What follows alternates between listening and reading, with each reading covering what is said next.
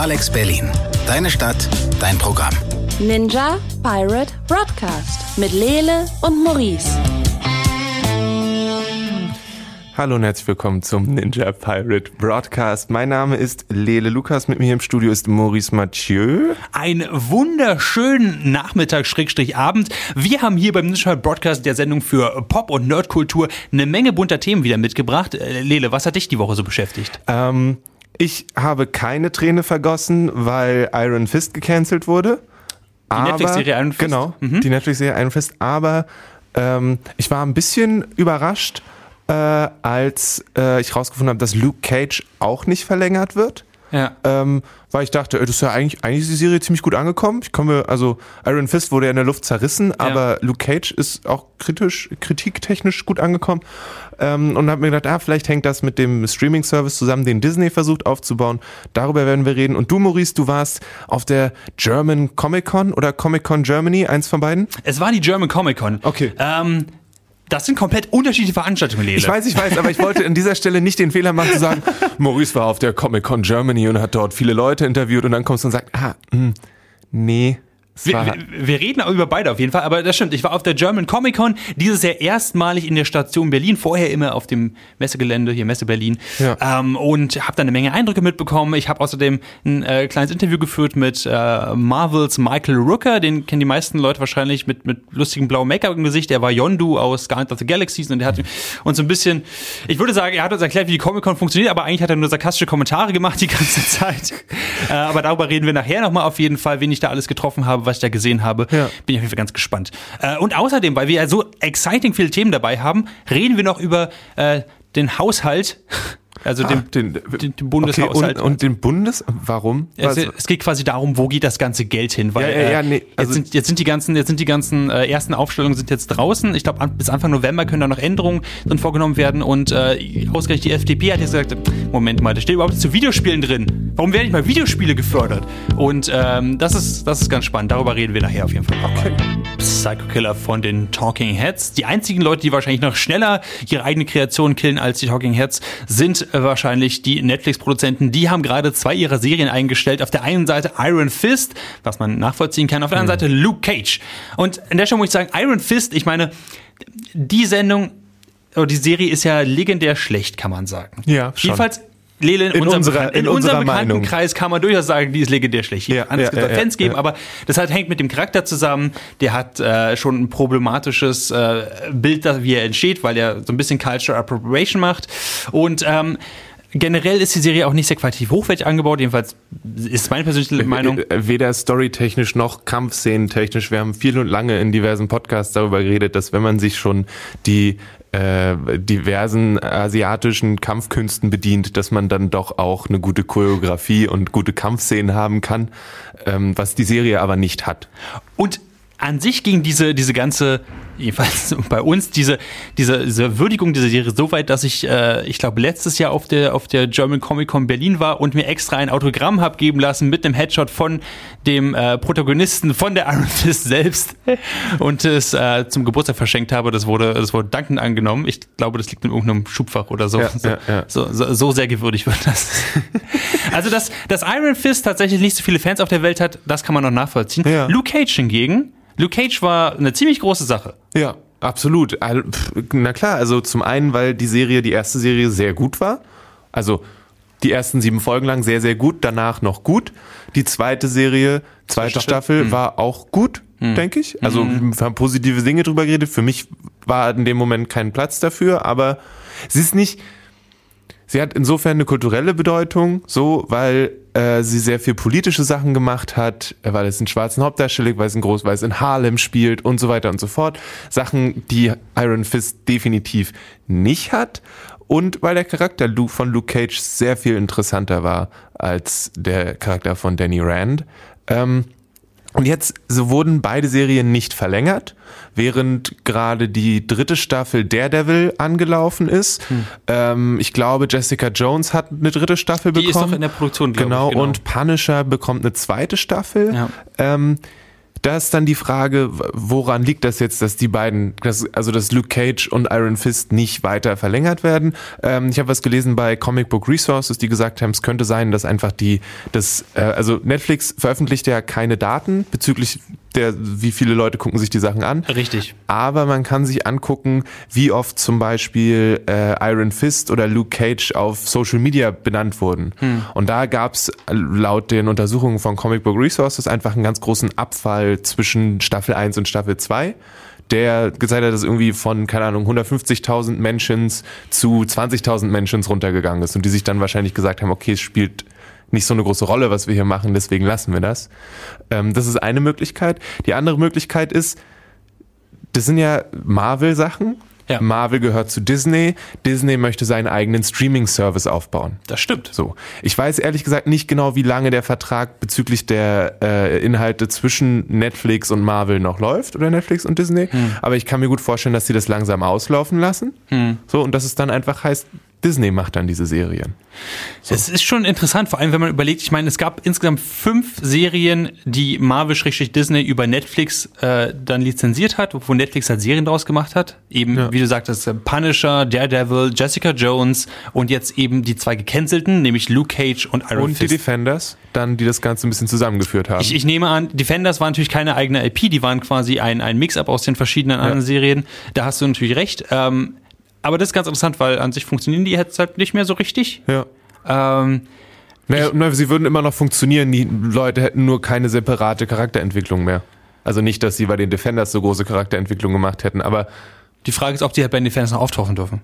Ja, das stimmt, okay, das, ja. ja. Ähm, aber generell ist es, ist es ganz interessant, weil das haben ja viele schon ein bisschen vorher gesagt, gerade die Sache mit Disney, dass Disney sagt, hey, 2019 ist das Jahr des Streaming-Service, ähm, den Disney selber aufbauen möchte, selber dafür auch äh, Sachen herstellen möchte. Und da haben die Leute schon ganz groß gemunkelt, hey, dann werden wahrscheinlich Netflix die ganzen Lizenzen wegnehmen. Und ich, ich sehe, dass genau das jetzt gerade passiert. Natürlich muss man jetzt natürlich so ein bisschen munkeln, was passiert wirklich. Aber wenn ich mir die ganzen Interviews angucke mit äh, den verschiedenen Netflix-Producern, ähm, die dann sowas sagen wie, ja, wir gucken überhaupt nicht darauf, wie oft sowas angeklickt wird oder so. Uns geht es nur darum, einfach gute Serien zu produzieren. Ja. Das ist natürlich bis zu einem bestimmten Punkt auch, auch Werbetalk, aber in der Ja. Vergangenheit hat sich das ganz gut bewährleistet, dass die tatsächlich einfach das machen, äh, was sich was sich auf lange Sicht rentiert. So.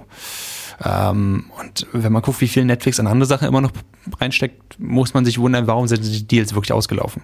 ja.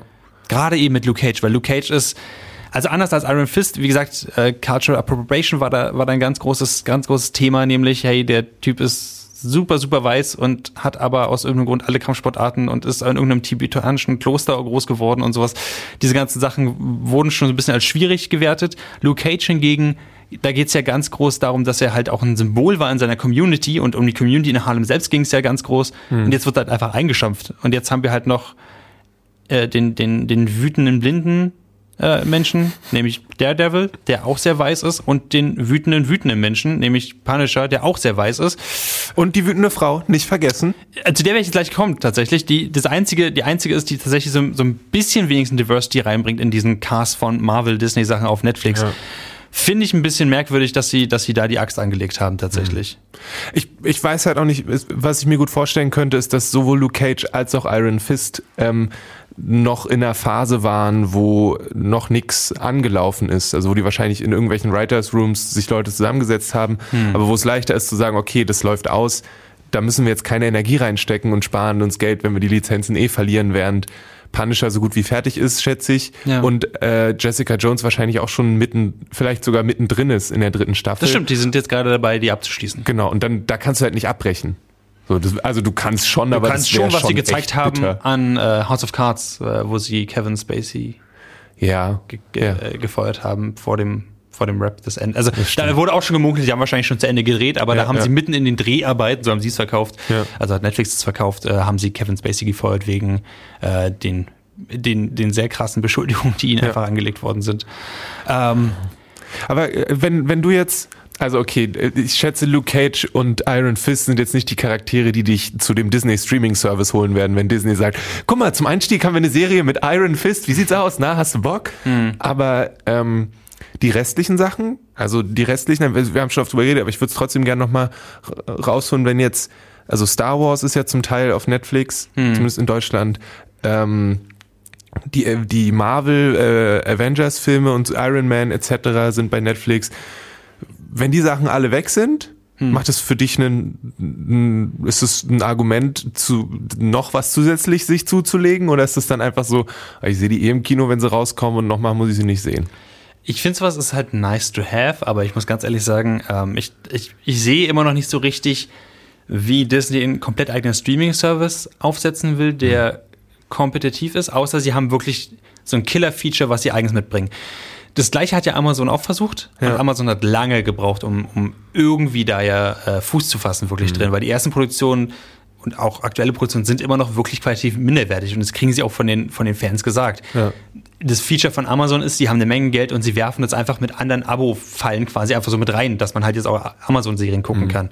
Äh, namentlich Amazon Prime halt. Ja. Ähm, und äh, da sehe ich, da sehe ich so eine gewisse Konkurrenz noch, weil sie eben auch Sachen wie The Marvelous Miss Maisel und so weiter produzieren, tatsächlich bei Ja. Amazon. Äh, Netflix macht auch die eigenen Sachen. Ich bin, das, ich glaube, das steht und fällt wirklich einmal mit dem Pricing natürlich, also was Disney wirklich haben möchte für den Streaming-Service, Mhm. ja. aber vor allem auch, welche eigenen Serien sie produzieren. Wenn sie jetzt einfach sagen, guck mal, wir bieten jetzt Iron Fist an auf den Disney-eigenen Streaming-Service, cool.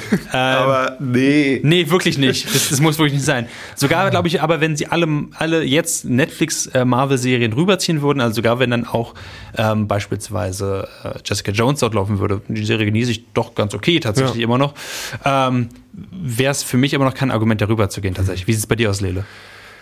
Also in meinen Wunschvorstellungen sagen sie dann, hier ist eine Kopfgeldjäger-Serie aus dem Extended Universe von Star Wars und hier ist Boba Fett, wie er irgendwie jede Woche einen Fall löst. Dann wäre ich schon versucht. Und Boba Fett wird gespielt von, von, äh, von Cumberbatch. Genau. Geil. Nein, aber also ich glaube, also ich glaube, Star Wars bietet da sehr viel Möglichkeiten. Ähm, und je nachdem, was sie daraus machen, also ich meine, sie haben ja jetzt auch schon wieder, also das, die ganzen Legends und so weiter, die gibt es ja noch und sich daraus zu bedienen und zu sagen, hey, hier ist eine Serie darüber, wie Han Solo irgendwann eine Truppe von Leuten zusammenstellt und die quasi einen Oceans 11 Ding ziehen.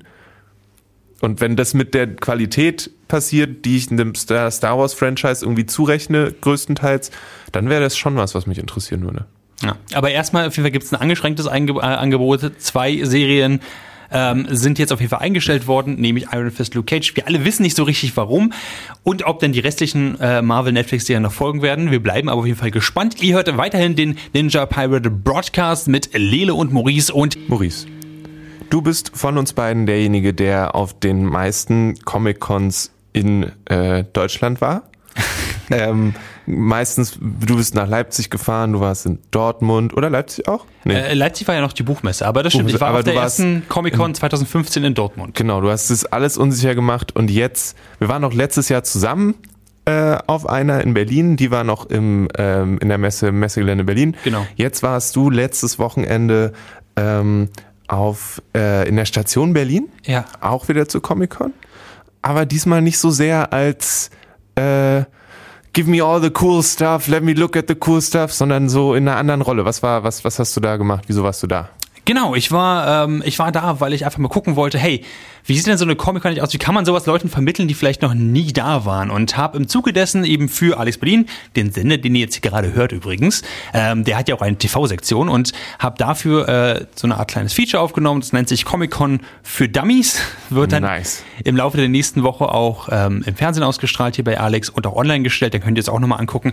Aber das Interessante ist mal, äh, eine Comic-Con nicht aus einem aus einer Konsumentensicht raus zu betrachten, sondern wirklich mal so, okay, was kann ich Leuten, wie kann ich Leuten vermitteln, die halt noch nie hier waren? Und das war ein interessantes Gefühl auf jeden Fall, vor allem, weil es für die Comic-Con natürlich auch, also die German Comic-Con ja auch was Neues war, eben auf diesem neuen Messegelände zu Ja, sein. ja.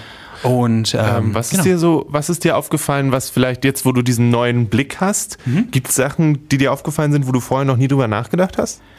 Ähm, teils, teils. Vor allem halt, ähm, es war, es war etwas schwierig, sich über die Comic-Con zu bewegen, weil sie ist voll. Sie ist ja natürlich immer voll. Das ist halt der ganze, äh, auch teilweise auch der Anreiz. Die Leute wollen natürlich auch dieses, dieses Messe-Feeling auch haben, auch mit den ganzen Cosplayern, also die ganzen Leute, die in Verkleidung kommen, auf jeden Fall, was natürlich auch immer wieder beeindruckend ist. Da habe ich auch mit der Menge cool Leute geredet. Äh, ich habe einen Tor kennengelernt, der einfach meinte, ja, der Tor mit dem Blitzen finde ich, finde ich richtig gut und hat uns seinen Hammer präsentiert und der Hammer blitzt halt tatsächlich, wenn man auf den, auf den Knopf drückt. Das war halt sehr cool gemacht tatsächlich.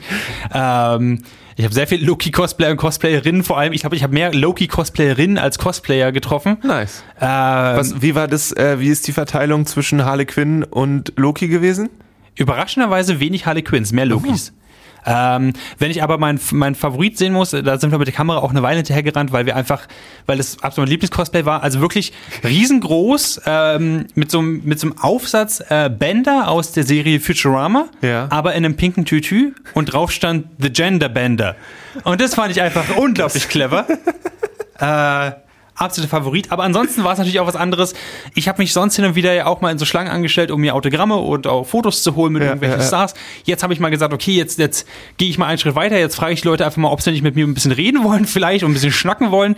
Ähm, und je nachdem, wie man es will, man sagt ja immer, triff niemals deine Stars. Die sind alle unhöflich. Äh, hat sich so halb bewahrheitet, zumindest mit Michael Rooker. Ähm, den kennen die meisten, wie gesagt, aus als Yondu von Guardians of the Galaxy. Der hat auch Merle gespielt bei ABC, äh, bei der ABC-Serie The Walking Dead. Äh, und ich habe ihn so ein bisschen AMC. Entschuldigung. Oh ja, AMC, The Walking Dead, du hast recht. Und ich habe ihn halt so ein bisschen gefragt, ja, wie sieht's denn, wie sieht's denn aus, wie, wie findest du das denn mit deinen Fans hier? Is that what they are? Well, I, I think mostly, except, uh, I mean, we almost didn't recognize you without the blue makeup. Most of these people don't like me. You, you don't think so? No. Wh- why? They don't like me. Wh- wh- why is that? Why do you think? Und was denkst du? So ging das für ungefähr vier Minuten noch weiter tatsächlich.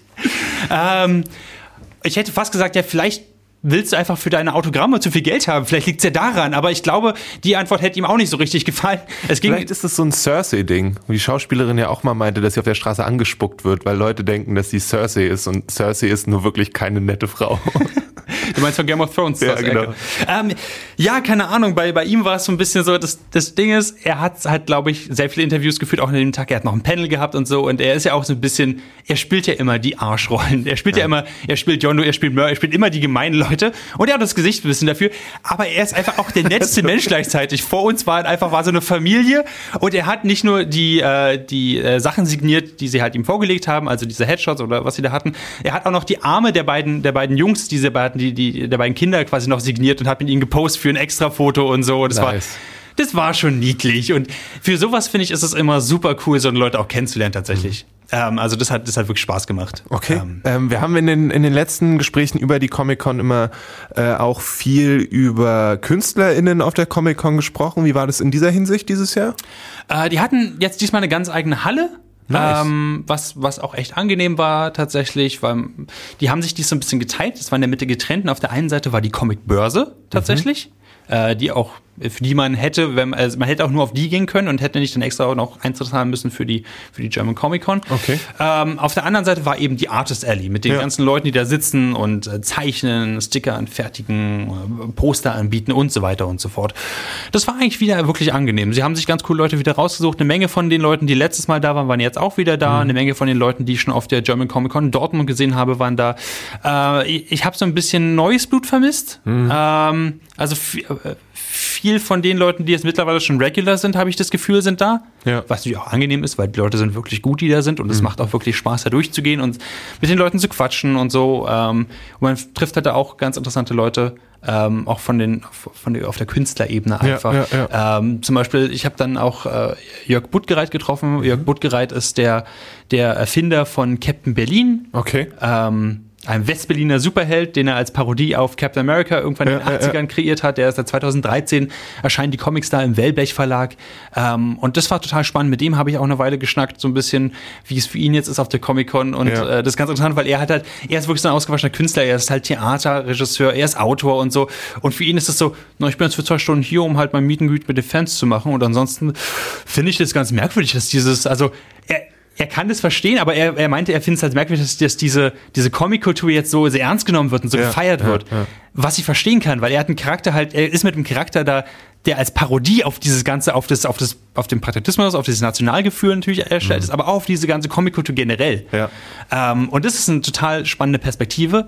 Ähm, da gibt es in dem Feature auf jeden Fall auch noch ein bisschen mehr, was ich da Okay. hatte. Und äh, abschließend, was ist dein Fazit dazu, dass es in der Station Berlin stattfindet und nicht in den Messehallen der Messe Berlin? Ha, es ist schwierig, finde ich, weil ähm, die Station Berlin hat hat auf jeden Fall, ich finde find die Station Berlin eigentlich die angenehmere, äh, das angenehmere Messegelände. Aber damit kommen natürlich auch ganz wieder neue, neue Herausforderungen auf die, auf die Veranstalter und Veranstalterinnen von der German Comic Con zu. Und äh, gerade die Sache mit dem Publikum ist manchmal ein bisschen schwierig. Ich habe zum Beispiel mitbekommen, ähm, ich, ich hatte auch ein paar Leute, die ich da eigentlich treffen wollte auf Comic Con. Plötzlich kriege ich so eine, so eine Nachricht von, äh, von einem Kumpel, meinte, so, mir wurde gerade gesagt, sie haben bis 14 Uhr die Kassen, die Tageskassen geschlossen. Und äh, ob sie danach noch Sachen verkaufen, ist nicht ganz klar. So. Ähm, weil sie halt irgendwann gesagt haben, jetzt kommt halt niemand mehr rein, weil die Ja. Tickets sind voll. Ist natürlich doof für die Leute, die noch davor stehen, weil die Schlangen waren ordentlich lang tatsächlich. Ähm, viele Leute blieb immer noch die Comic-Börse, die konnten, konnten wir immer betrachten, aber halt alles andere nicht. Und ähm, vielleicht waren die Schlangen nicht optimal gelöst, muss man auch sagen. Es war besser als das erste Mal in Dortmund auf jeden Fall. Auch von den Fotos her wurde es besser gelöst auf Ja, jeden Fall ja. als in Dortmund. Ähm, und sie lernen und sie werden auch jedes Mal besser. Nichtsdestotrotz, sie lassen so eine Sachen halt so einen kleinen fahlen Beigeschmack rein.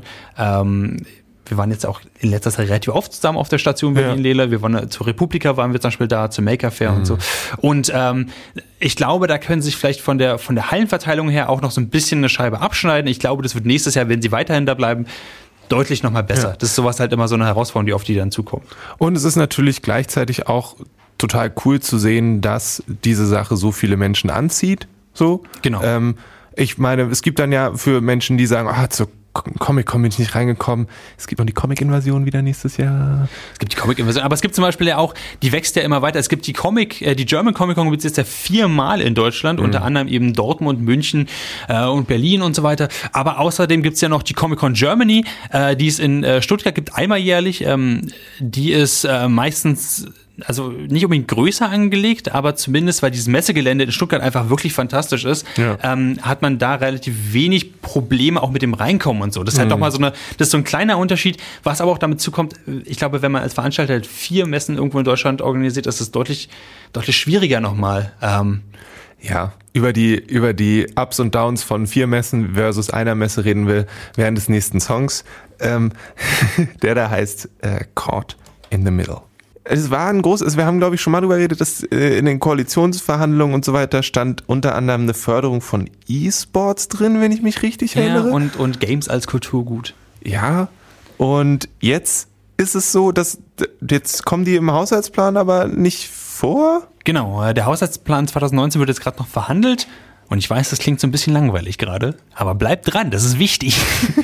äh, bis Anfang November äh, laufen die Verhandlungen noch, noch fleißig äh, nach vorne und können noch geändert werden und so. Und ja, jetzt wundern sich einige Leute gerade, hm, da wurde doch eigentlich bei den Koalitionsverhandlungen gerade von der SPD halt sehr groß gesagt, hey, äh, wir sollten jetzt doch mal Games als Kulturgut anerkennen, wir sollten es mal als E-Sport fördern. Das supporten wir auch als Ninja Pirate Broadcast. Absolut. Wir, wir haben zu dem Zeitpunkt nämlich auch darüber, genau darüber, äh, darüber berichtet und gesagt, hey, das finden wir richtig gut, dass es mal passiert. Ja. Ob der E-Sport jetzt, äh, ob der das braucht, ist jetzt nochmal dahingestellt, äh, anerkannt zu werden, aber es ist nice to have. Also es ist schön, einfach anerkannt Aber es zu werden. gibt ja einfach, genug andere Sachen außerhalb von E-Sports, die mit Videospielen zu tun haben, die durchaus eine Förderung äh, verdienen würden. Genau. Also einfach, es ist, es ist schön, trotzdem in diesem Mainstream, auch in diesem, in dieser, in dieser Planung auch mit drin äh, aufgeführt zu werden. Ja, das war einfach, ja. das war eine coole Sache, das war eine große Sache auch für, für Deutschland als Standort, dass er, also dass, dass hier auch sowas wie äh, Videospiele als Kulturgut anerkannt werden, dann irgendwann.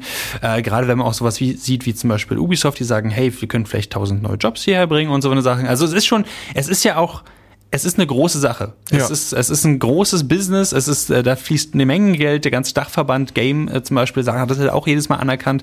Äh, hier Felix Falk, der der, der, ich sagen, der Anführer, der Anführer der, der, des Games e.V., der jedes Mal auch sich, äh, sich sehr, sehr, sehr freut darüber, wenn Leute darüber berichten, dass, dass Deutschland als, als äh, Entwickler und Game-Standort für Videospiele wirklich auch äh, wächst. Und jetzt hat die FDP gesagt, wir, ja, wir, wir gucken uns jetzt mal ganz genau an, was da drin steht in den bisher in den Haushaltsplänen 2019 für den Bundeshaushalt. Hm, nicht zu Games. Merkwürdig. Wie sieht das denn aus? Wie kann das denn sein? Und Es ist schon kritisch, dass man mal dankbar für einen Hinweis von der FDP ist, aber ähm, wenn ich das jetzt aus, als persönliche Meinung losgelöst von allen anderen Dingen mal kurz sagen darf. Aber ein bisschen schade ist es schon, mindestens, oder? mindestens schade, würde ich sagen, trifft es da ganz gut. Äh, erst so groß vorlegen und dann irgendwie ist erstmal nichts dahinter. Und das ist jetzt komplett egal eigentlich, von welcher Partei das kommt. Ja. Größtenteils einfach nur, ich hatte das Gefühl, dass es nicht was SPD-spezifisches war. Ich hatte tatsächlich das Gefühl, dass es eher sowas war, Leute, wir, es ist ein großes Business, es ist größer als Film, es ist größer als TV sozusagen. Ja. Wir müssen es jetzt anerkennen als ein, als ein Geschäftszweig, als, als ein Geschäftsmodell, auch diese ganze Videospielbranche, die einfach nicht nur wächst, sondern die einfach schon sehr, sehr krass gewachsen ist und wir müssen sie anerkennen. Allein um am Puls der Zeit zu bleiben. Exakt. Und äh, jetzt gerade merkt man aber so ein bisschen, hm, Ich kann mir gut vorstellen, dass es einfach irgendwo durchgerutscht ist. Also weil es irgendwie Video. Irgendjemand hat sich die Liste angeguckt. Videospiele? Games? Hä? Praktikant 75, hast du einen Tippfehler gemacht? Und Praktikant 75 war schon nicht mehr da, deswegen ist es dann durch die Lappen gegangen und das ist nicht. Jetzt ist halt die Frage, ob es nochmal aufgefangen wird oder ob es jetzt einfach wegbleibt. Ja, wie gesagt, sie haben jetzt noch irgendwie bis, ich glaube, bis zum 8. oder 9. November haben sie noch Zeit, äh, das alles umzustellen. Vielleicht kommt da ja noch was. Ja. Ähm, ich hoffe es so ein bisschen. Ähm, aber äh, alles in allem, also finde ich jetzt schon schade, dass sowas wieder durchrutschen kann. Ja. Ich, ich hatte eigentlich gehofft, dass wir darüber hinweg sind. Hm. Ich weiß nicht so richtig.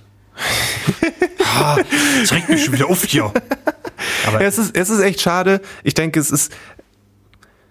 Es, es gibt viele, viele coole Sachen, die durchaus in diese Richtung eine Förderung verlangen, äh, gebrauchen könnten, denke ich. Und ich glaube, dass eine staatliche Förderung von kleineren Videospielschmieden durchaus was Cooles wäre. Und auch äh, kulturell gesehen und Förderung der Künste und so weiter und so fort eine Sache ist, die ja auch als Prestigeprojekt gar nicht so schlecht ist für die eine oder andere Partei, die ja nicht mehr so gut angesehen wird. Das trifft eigentlich auf alle zu. Ähm, deswegen wäre das doch eigentlich, ich, als außenstehender Mensch sage ich, so schwer kann es doch gar nicht sein. Das ist alles ziemlich leicht, wenn man nicht daran beteiligt ist sogar. Genau, ich muss deswegen nicht übrigens- kann ich das ja auch sagen. Ich, ich muss nicht revidieren, ich meinte natürlich nicht, äh, nicht, nicht Kino und Fernsehen, ich meinte Kino und Musik. Äh, davor ist die Games-Branche schon in Deutschland deutlich größer tatsächlich. Und sowohl Kino als auch Musik werden gefördert, also wäre es eigentlich nur gut und richtig, dass auch Games gefördert werden. Obwohl, man könnte jetzt dagegen angeben, na, vielleicht brauchen die das gar nicht. Denen geht's doch so gut, warum sollten wir die denn fördern? Das ist tatsächlich, jetzt greift mir das alte Argument wieder raus, so ist denn E-Sport, also sowas wie Counter-Strike oder Overwatch, ist denn sowas auch Sport oder kann man das in den Olympischen Spielen eigentlich anbringen und so? Und zudem sagen die meisten E-Sport-Turniere und so, das ist uns eigentlich ziemlich egal, wir sind eine eigene Liga, wir haben uns komplett selbst finanziert, alle Verbreitungsstrukturen, Distributionsstrukturen haben wir alle selber gegründet, haben wir selber in der Hand. Ich guck mir, ich guck nach hier nach Berlin Adlershof und, und guck mir halt die äh, Studios an von Riot Games, die League of Legends Turniere von da über, übertragen und so. Und abgesehen davon, dass die Probleme haben mit, äh, wenn die ein Visa bekommen wollen von internationalen äh, Profi-E-Sportlern, Profi-League of Legends-Spielern, die hier nach Deutschland einreisen müssen, um halt äh, hier ihre Turniere abzuspielen, ist denen, glaube ich, scheiße egal, was, was, äh, was der Mainstream. Aber jetzt mal ihnen hält. losgelöst von E-Sports. Also ähm, es gab ja auch wieder einen, einen es gab einen, einen äh, Videospieljournalismuspreis wieder, es gab einen Videospielpreis, generell gibt es ja immer den deutschen Computerspielpreis, glaube ich, und so weiter und so fort. Und da sind ja nicht nur die großen Spieleschmieden dabei, da ist ja jetzt nicht nur Ubisoft und hast du nicht gesehen, sondern dann sind auch kleinere Sachen involviert. Und die könnten doch durchaus von sowas profitieren. Also für, für, für diese Sachen, die eben nicht auf eigenen Beinen stehen. So, wäre doch so eine Förderung eigentlich eine gute Sache. Ich meine, für Musik passiert es genauso. Bands, die ein cooles Projekt haben, können sich beim Music Board um eine Förderung bewerben. Es wäre ja eigentlich nur fair, wenn man jetzt dabei bleiben möchte, dass Spiele Schmieden das auch machen können. Na, grundsätzlich können sie das ja. Es gibt ja immer noch zum Beispiel das, äh, das Medienboard Ja. in Brandenburg, wo man ja durchaus auch zum Beispiel seine Spiele anmelden kann und dann auch eine Förderung von da bekommen kann. Äh, Through the Darkest Time zum Beispiel hat es jetzt gemacht, ähm, die, äh, bei, dem, bei dem man, glaube ich, eine, eine Rebellionseinheit im äh, Zweiten Weltkrieg, oder Zeiten des Zweiten Weltkriegs äh, spielt. Das heißt, so eine Sachen werden ja auch schon gefördert, aber gerade wenn man sowas halt festhält im, im Bundeshaushaltsplan, das ist halt noch, das ist eine, eine andere Art von Anerkennung Ja. auch dahinter. Auch äh, nicht nur, dass man das Geschäftsmodell anerkennt, sondern auch eben diese, diese Kunstform auch anerkennt. Wie du sagst, mit Musik wird sowas gemacht. Ähm, das sollte aber eben, finde ich, auf Bundesebene einfach auch passieren in dem Sinne. Naja, wir werden, wir hoffen, Wir hoffen, Anfang November hast du gesagt, ist der Haushalt, muss der Haushalt durch sein. Dann Genau. schauen wir, ob es da drin ist oder nicht. Und wenn es drin ist oder auch nicht, berichten wir nochmal drüber. Und ähm, hier haben wir noch einen Song für euch und dann ist die Sendung auch schon fast wieder vorbei. Äh, wir reden natürlich gerne über Dinge, die nerdig und popkulturig sind und aktuell passieren, aber ihr sollt natürlich auch mal, wir wollen auch mal ein paar Sachen empfehlen. Zum Beispiel die Sachen, die wir gerade so genießen. Genau, Wochenende steht bevor. Genau, wo, womit, wo, Jackson, was, was steht bei dir an? Ähm, ich werde wahrscheinlich die zweite Staffel von Big Mouth beenden. Oh, okay. Big Mouth, äh, eine Netflix-Serie, Cartoon-Serie, wenn man so will, wo es, äh, ich, ich würde jetzt eigentlich sagen, es ist eine Serie, wo sie zeigen, wie man erwachsen wird und so, weil es sehr viel um Pubertät geht und so, aber sie ist eher so diese South Park-Art von Erwachsenwerden. Das heißt, die ist äh, sehr, sehr derbe, sehr, sehr grafisch, Okay. was nicht immer gut ist.